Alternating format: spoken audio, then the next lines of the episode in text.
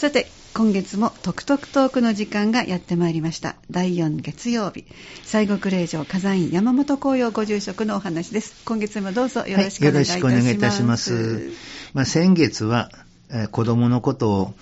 題に挙げて天国に入るのはこの子供のようなその心を持った者が天国へ入れるんだよっていうね、うん、イエス様の言葉を紹介いたしましたけど、本当にでもね、子供っていうのは純真で本当に愛らしいですよね。うん、で、その子供のことに関してね、前からちょっと引っかかっていた一つの格言があるんですよ。はい、その格言っていうのはね、こう持って知る親の恩という格言があるんですね。聞きますね。はい。ね、で、その分、まあ、辞書を引きますと、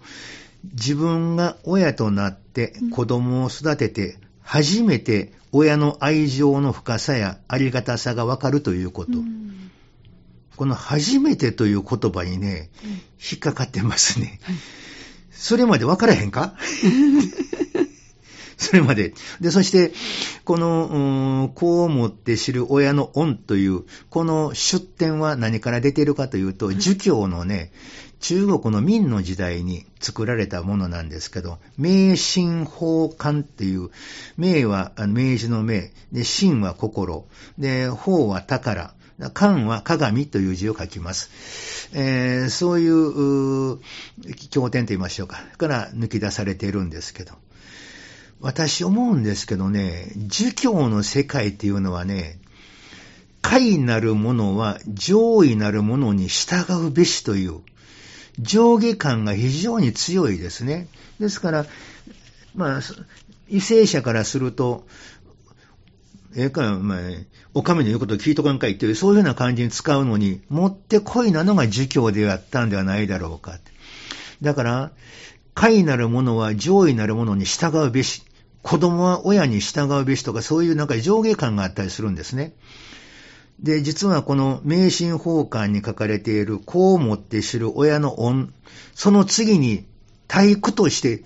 出ている言葉、これは普通流れてこないですけども、その次何が書かれているかというと、こう持たねば親の恩知らずと書いてあるんですよ。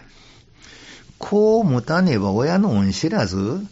何これっていうね。で、そしたらこの文章があるがために子供を持てない夫婦とかその学家庭の方がどれだけ昔苦しんだこともあるのではないでしょうか。そういう追句があるのに前の分だけこう思って知る親の恩というね。なんかね、私、子供を育てて、子供から育てていただいたことを、お父さんお母さんありがとう、育てていただいたことありがとうとか言って、その言い方したら、何やその言い方はって私にしたら怒りたくなるんですよ。親は子供ができて、本当に愛情いっぱいで、もう育てたいから育てている、愛したいから愛しているというね、そういう感じですね。で、まあ私自身、孫もできて、で娘がその孫を世話してるのをじーっと見てたりしたら、本当に手間だよね。手間で確かそうだけども、でもね、その姿を見てたらね、これは子供ができたからとか、まあ、もうしんどいけど、せな、しゃないからとかではなくて、愛情いっぱいなんですね。子供を愛するがゆえに、あの、うん、子育ての大変さを乗り切ることができる。そうではないでしょうか。たとえ、ね、夜中にぐずったとしても、それからまた、ね、一緒おしめ取り替えることにしてもそうです。それにしても、それができるのは愛するがゆえにこそできるのではないでしょうかね。ですから私の思いとしてはね、こう思って知る親の恩というんじゃなくて、私がこの子供をこれだけ可愛いって思ってるがごとくに私を育ててくれたんやって。愛なかったら子供は育たない。親からこれだけの愛を受けてたのが私なのに、その愛を受けていることを全く気づかずに生きてたのが私たちではないだろうか。こう思って知る親の愛にこの言葉を入れ替えてほしいなと思います。なんか恩義にキーよとかね、なんかね、そういうのがね、日本人の考え方でしょうか。それから今度、こう、孫を持って、その孫を育てている両親の姿を見てますと、自分の娘、子供、ね、の時の、その時代が客観的に見ているような感じになるんですね。そしたら、もう、小さな子供にとっては、もう、もう最後は何歳やったらもうお母ちゃんなかったらあかん。もうお母ちゃん、お母ちゃんなかったらあかん。あの時に思ったらね、親父はちょっと辛いな、とかいうこともあったりしながら、見ていくんですけども、最後はもうお母さんやなかったらあかんってやっていっている。ということは、子供ってさ、親に絶大の信頼というものを置いてるやん。うんね、子供は親を愛してるやん。そういうね、で、見ていて。で、また、えー、私もまあ、あのー、朝と言いましたか、泊まり上げていた時があったんですけども、まあ、泊まり上げというか、夫婦でみんなで私とこ泊まりに来てて、で、私とこからその主人が、えー、出勤しはい、ね、したことがあるんですけど、そしたらね、子供っていうのはね、お父さんの後追っかけていってね、とことことこと行って、そしてもうそのままもう、あの、こう、裸足のままで玄関のトイレのとこまで行って、ほんでお父さんが出て行って戸を閉めるまでね、じーっとこう、手振ってるわけですよね。ほんで、で、お父さんもこう、こう子供の顔をこう、そーっとこう見ながら、こう、閉めるぞ、ーいな格好で閉めて、こう、出ていくんで閉められた後、扉の前でポコッと立っとる。あのいじらしさ。あのいじらしさ。お父さんに対する信頼、子供のお父さんに対する愛、ひょっとしたらね、そのお父さんも会社では人間関係で悩んでるかもしれない。仕事上の関係悩んでるかもしれない。完璧はないんですよ。私も実際そうですよ。いろいろやってる中でね、いろいろ悩みを持ったりしている。そういうふうな不完全な私であるのに、子供にとってはその父親がもう100%父親であって、どんなに悩みを持っているお父さんであったとしても、子供は関係なくお父さんってこう、見送りに出ていくわけですわ。あの姿を見てた時にね、本当に、うーん、またこれで今の上の格言やないきですけども、孫を持って知るこの愛というね、実は子供も本当にそれだけ私に対して愛というものを示してくれてたはずなんや。うん、それは当事者になった時に、それに応えていたであろうか。仕事忙しいねんとかね、うっとしな、いろいろこういうことあんねんとかね、寄ってくんなとか言ったりしたこともなかっただろうか。自分の子育てしていた時の状況を、娘の家庭を見てて、客観的に見れるんですわ。あれは、いいですね。いい勉になるというか。だから、子供っていうのは親としてどうでしょう。育てていただいたことを恩義に感じます、礼言いますとか、そんなね、こうもです親の恩よりも、お父さんお母さんからこの受けている愛、もうこれが嬉しくって嬉しくってたまらないの。うん私嬉しいです。私としてこの地上界に生まれ出てて、そして今命あることが本当に嬉しいです、嬉しいです、嬉しいです。こういう嬉しいと思うことが感謝ではないでしょうか。そう思いながら、あの、えー、子供の夫婦の家庭を見てるんですけどね。もう、儒教精神から言うと、恩義に感じなさいとか。で、この感謝という言葉は私もこのラジオで結構喋ってきましたけど、私が言う感謝っていうイメージがね、なんか前ことってなんか感謝って言ったら礼を言うことみたいな格好になってしまって、なんか違うなと思って。で、再度、この前、感謝という文字をね、書いてね、しみじみとじーっと眺めてたんですよ。私はね、アルファベット文化よりも漢字文化の方が素晴らしいと思ってたもんなんですけども、でも漢字文化もね、やはり中国のそういう授業の時に作られてますから、ちょっとね、と思う漢字もいろいろありますよね。ね、門掛さんも女性ですけど、女性だと思いません？女編の漢字。もう、うんとくるようなことがいっぱいある。すごくありますね。本当にね。なぜ、その女性の女と書いた字があんな、あの、マイナスの感情の言葉がいっぱいあるんだなと思って。ね、ええ常々思っております。でしょ。だから漢字文化それと思いながら、いや、この感謝という字漢字じっと見ときながら、漢字は素晴らしいって言ってるけど、このね、ままた、あの、後半で喋りますけども、社という字がね、本当にあの感謝の本当の心を阻害してるんではないかと、そう思って見てました。感謝という字を文字に書いてみてください。謝るという字でしょ。感じて、なんで謝らなあかんの？この謝るということは、恩義に来たから、その礼を言うとかいう、そういう意味合いになってますよね。やはり、儒教精神の国でできた漢字やな。漢字というのもいい面もあるけれども、うまく伝わってないところがあるよな。もっと他の文字を当てはめることできなかったんだろうか。だから感謝をしている人っていうのは、やはりなんか顔もニコニコしたりして、嬉しいな、お世話になってありがたかったな、とかってしてるはずやと。そうしたそのお世話になったことを、俺、言わなあきませんか？感謝というか、謝らなあきませんか？もうお世話いただいたことがもう恩義であって、ね、本当にも感謝というね、謝という字。この謝るという字がね、この漢字に当てはめられていること。これが私は大いなる誤解を招いている。だから先ほど言った女編のつく漢字じゃないけども、漢字すべてがね、こう、真理を表してるかって言ったら表してないかなと思ってもするんです。それでこの感謝ということに関して、えー、ちょっとあの、いかつ前に、ある雑誌で出会ったその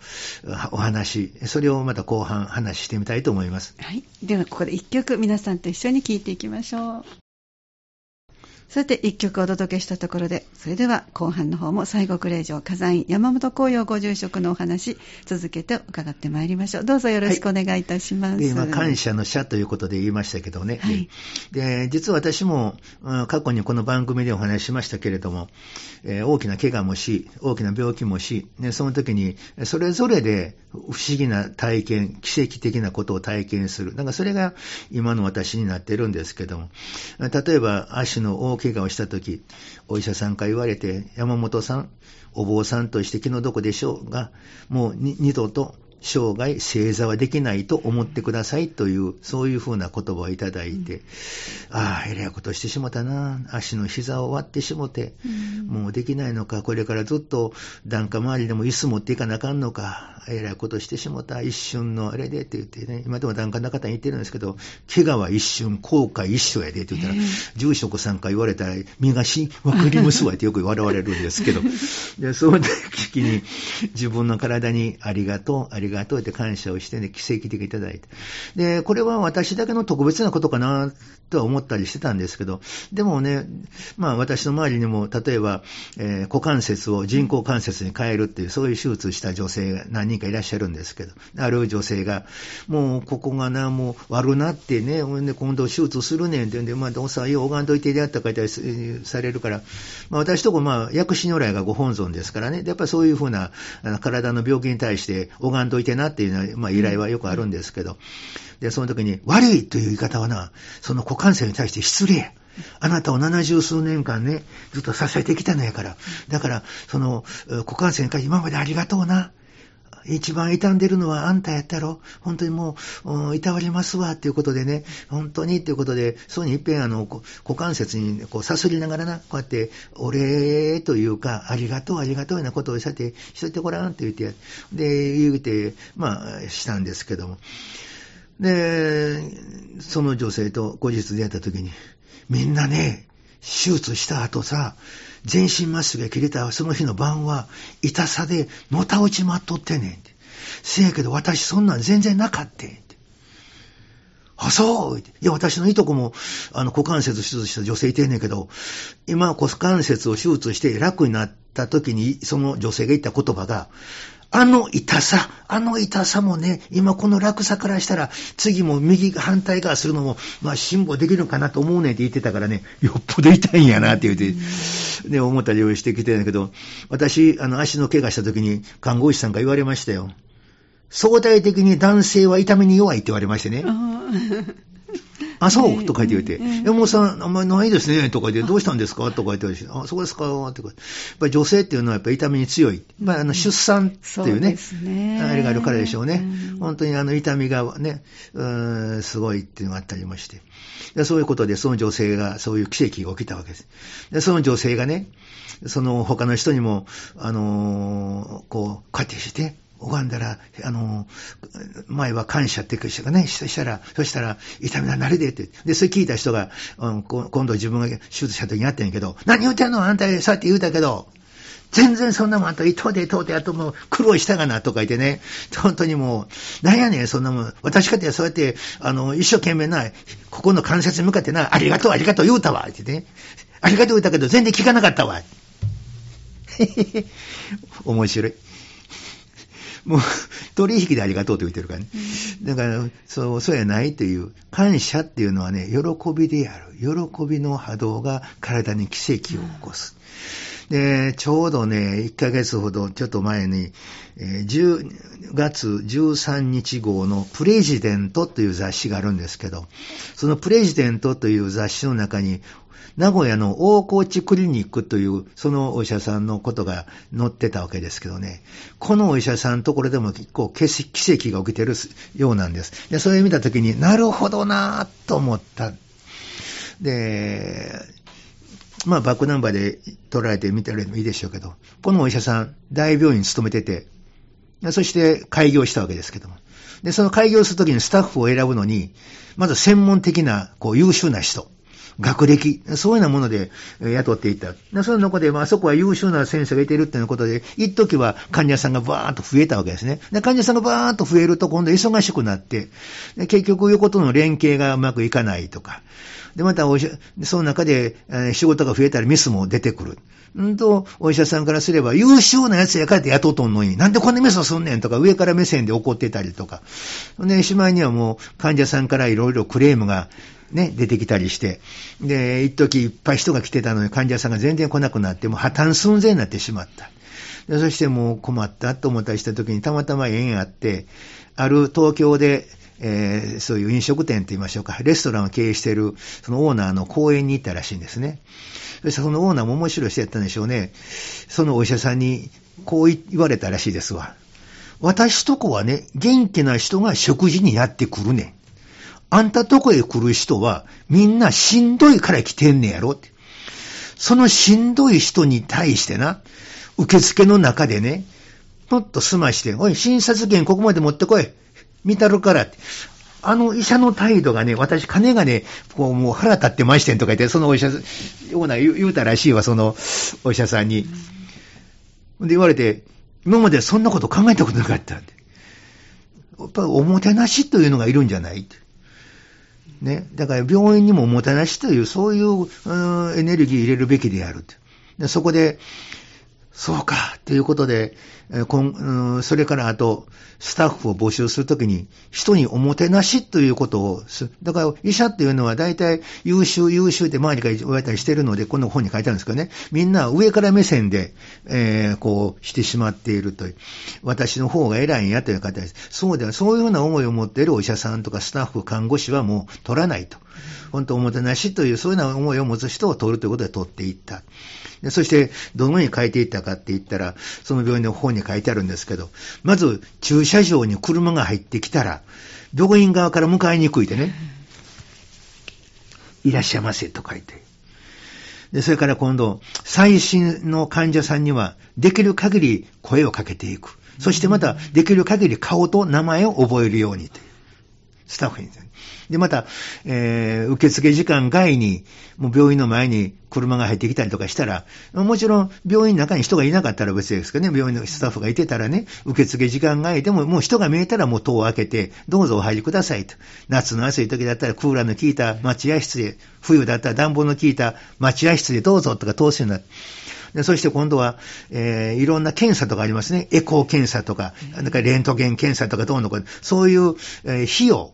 薬の費用、それも全部きれいに明確に出す。で私もこのプレジデントで本読んで、大越クリニックのホームページ覗きに行ったんですけど、本当綺麗に書いてありますわ。もうすべて綺麗にお金のことも書いてある。で、ジェネリックやったらこれこっちやったとかね。うん、もうちゃんとしてますわ。だからまあ、あのー、まあ、ホームページで見たら結構大きな病院やからできるんかと思いますけども、うん、血液検査とかする。そうしたらその検査結果はその日に出す。もちろんね、あの、だからまあ、大、サンダでもまあそうですわね。あの、市民病院とか中央病院とか行っても、あの、血液検査、その日に分かりますよね。だから街の開業医行くと、やっぱりその、検査した検体を外へ出して、だから戻ってくるから、だからやっぱり日付はかかるわけやけど、そういうのをすると。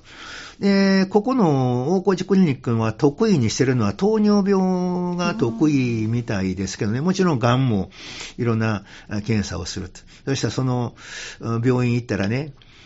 原則患者さんを励ますんやで。私らね、よく叱られますけどね、超えたら超えましたね、とか言ってね。あなた心臓悪いんやから、超えたらあかんでしょとか言ったりして、コメント書いて。だいたいお医者さんというのは叱られるもんやと思ってません？そうですね。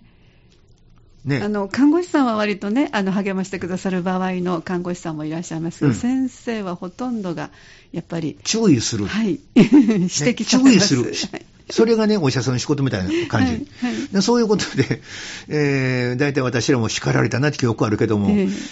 お医者さんから頑張りなさいよ。よく頑張ってるね。とかね。そうやってエールをもらえるお医者さんって少ないに違う。うん、そうですね。ね。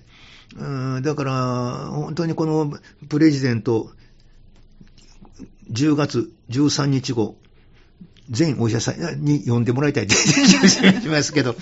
でも結構、なんか、あの、各委員から見学があるんだって。そうですか。うん、だからこれでまた医療会ができたらなと思ったりもするんですけど、私その本ずっと読んでた時に、やっぱりそういう中で、えー、もう本当にこれではもう全くダメだって言われてたような糖尿病患者とか、それから、えー、大病院でもう手の施しようがもうありません。もう何の治療することもできませんと言われたがん患者とか、そういうのがここの委員で奇跡的に治っているという。その奇跡的に治っているという理由、なぜがん患者がここの病院に来たら治るのかって、それはね、ということで書いてくれてたらいいんだけど、そこまでは書いてないんですよね。だから、だからお医者さんも奇跡と思ってるでしょ。はい、ね、でも、実は神の作られた世界に奇跡はないんです。みんながわからないから奇跡と言ってるだけで、で私の体に起きたことも、私がそういう思考を働かしたとか、そっちのエネルギーの方をしたがゆえに、その結果として現れてるわけであって、なるべくして全てなってるんですよ。本来奇跡と思うのは、神の世界の真実を知らない方が奇跡というだけで。だからそうやなくて、全ては起こるべくして起こるもの。もう、仏教的には縁によって起こるものってお釈迦さん言われているわけですけど、そういうことにおいて、あ、なるほどね、この病院行ってる患者さんは嬉しいんや。あの対応してくれることが。あそこ行ったらなんか心がウキウキするんや。体がしんどくても何か希望を持って帰れるんや。嬉しいんや。これが感謝だったんですよね。その、だから感謝をしたら、おかげで言い方してたけど、私はこれからも感謝言葉を使う、なぜもう嬉しいというか、胸はウキウキするというか、そういうようなことをね、したら、やはり自分も救われていくという、それが感謝ではないのかなと思ってね、えー、本当に感謝の謝という字、もうこの謝るというよう尽きたなと思いながらね、ただこの、えー、大越クリニックのホームページ見て思ったんですけど、駐車場へ車が入ってきたら、迎えに行きますって、とか書いてあるもんやからね。またきっとこんな人も出てくれやろね。迎えに来てくれるんか。ほんなら迎えに今回、ほんまに迎えに来てくれるんやろかと思って、そこへ行く人も出てくるでしょう。でもそういうふうに、相手からそういうものを欲求する者、人たち。それはいくらここの病院行っても良くならないでしょう。そういう輩はやはり必ず現れてくると思います。こうしますって言ったら、じゃあ来てくれるんかいな。ほんな逆に今のカスハレじゃないけども、うまいとここうやって駐車場まで出てこいって言ったから出てこれなかったやないかいって文句言う人もひょっとしたら出てきてくれるかもしれないですね。でも、この病院のこの表返すれば、そういう人たちにもうまく対応してるんじゃないかなと思いますけども。まあそういうようなことで、えー、今日の話を締めくくると、えー、感謝ってのは喜びである。だから親の恩やなくてね、親に生まんでいただくことが僕嬉しいねん。ね。だから、愛、だから、親からいただいて、こう思って知る親の愛ね。それからそういうことでさ、だからそういう意味で、えー、感謝っていうのは喜び。そういうものが感謝であるということで、今日の話を締めくくりたいと思います。ありがとうございました。また次回もよろしくお願いいたします。お話をいただきましたのは、西国霊場火山院山本紅葉ご住職でした。そしてこの放送、明日までには、ハニー FM のホームページにアップされます。アーカイブ放送、スマホ、パソコンでいつでも何度でもお聞きいただけます。トクトクトークの時間でした。